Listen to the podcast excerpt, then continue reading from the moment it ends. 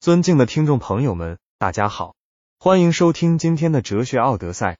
在这期节目中，我们将重点介绍一位著名的哲学家笛卡尔，以及他的名著《第一哲学沉思录》。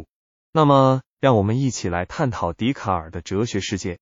首先，我们将简要介绍一下笛卡尔的生平。笛卡尔是法国哲学家、数学家，被誉为现代哲学之父。他的哲学体系以怀疑一切为起点。寻求不可怀疑的真理，从而为哲学研究奠定了基础。笛卡尔提出了“我思故我在”的著名命题，强调思考与存在之间的联系。此外，他还在数学领域做出了突出贡献，发展了解析几何。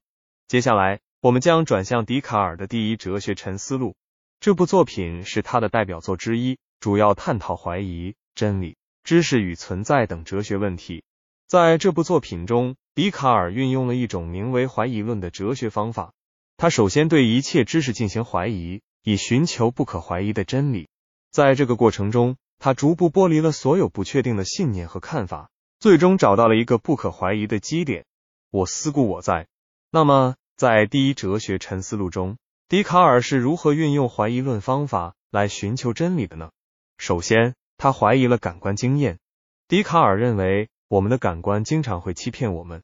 例如，当我们看到远处的塔时，它可能看起来像是圆形的，但实际上它可能是方形的。因此，我们不能完全相信我们的感官。其次，笛卡尔怀疑了数学和逻辑知识。他认为，尽管这些知识看似不容置疑，但我们也不能排除被一个强大的恶魔欺骗的可能性。这个恶魔可能让我们相信错误的数学和逻辑真理。这一思考使笛卡尔进一步加深了怀疑的程度。然后，当笛卡尔对一切进行怀疑时，他发现有一件事是不可怀疑的，那就是他在怀疑。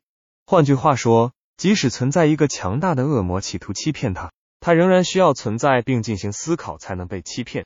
因此，他提出了著名的命题：“我思故我在。”这一命题成为了笛卡尔哲学体系的基石。有了这个不可怀疑的基点。笛卡尔接着试图建立其他知识。他认为，既然他可以确定自己的存在和思考，那么他也可以确定上帝的存在。因为一个完美的、无限的存在，即上帝，必然存在于他的思想中。否则，他无法解释为什么他能够想象出一个如此完美的存在。而且，作为一个完美的存在，上帝不会欺骗他。基于这个观点，笛卡尔认为他可以恢复对感官经验。数学和逻辑知识的信任。除了我思故我在这一哲学原则外，笛卡尔在《第一哲学沉思录》中还探讨了其他重要概念，如物质与精神的区分。他认为人类由两部分组成：物质身体和精神。物质身体受物理规律制约，而精神则是独立于物质的思考实体。这一观点被称为新生二元论。在现代哲学中，笛卡尔的《第一哲学沉思录》产生了深远的影响。许多后来的哲学家，如斯宾诺莎、莱布尼茨和洛克，都受到了笛卡尔的启发，发展出各自的哲学体系。同时，笛卡尔的怀疑论方法和新生二元论观点也引发了激烈的争论。有人认为笛卡尔的方法过于怀疑，难以建立稳固的知识体系；有人则认为新生二元论难以解释心与身体之间的互动。尽管如此，笛卡尔的第一哲学沉思录。仍然是现代哲学的里程碑式著作。他提出了一种独特的思考方式，启发我们对知识和真理进行深入探讨。这部作品鼓励我们勇于怀疑、追求真理，并勇于面对人类存在的基本问题。如今，笛卡尔的哲学观点仍然具有启示意义。例如，在人工智能和认知科学领域，新生二元论仍然是一个重要的研究话题。学者们试图解决人类意识和机器智能之间的关系，探讨物质与精神之间的联系。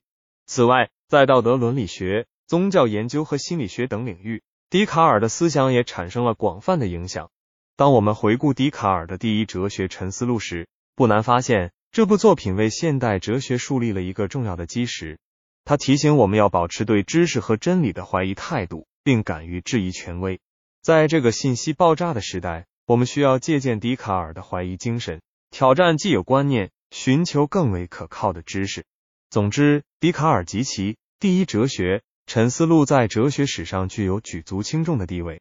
这部作品为我们提供了一个独特的思考框架，使我们能够以全新的视角审视知识、真理和存在。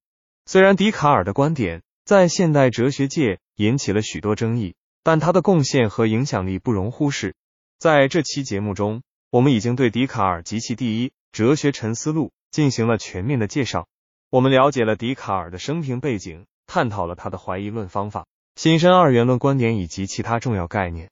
我们还分析了这部作品在现代哲学中的影响和启示。今天的哲学奥德赛就到这里，我们下期再见。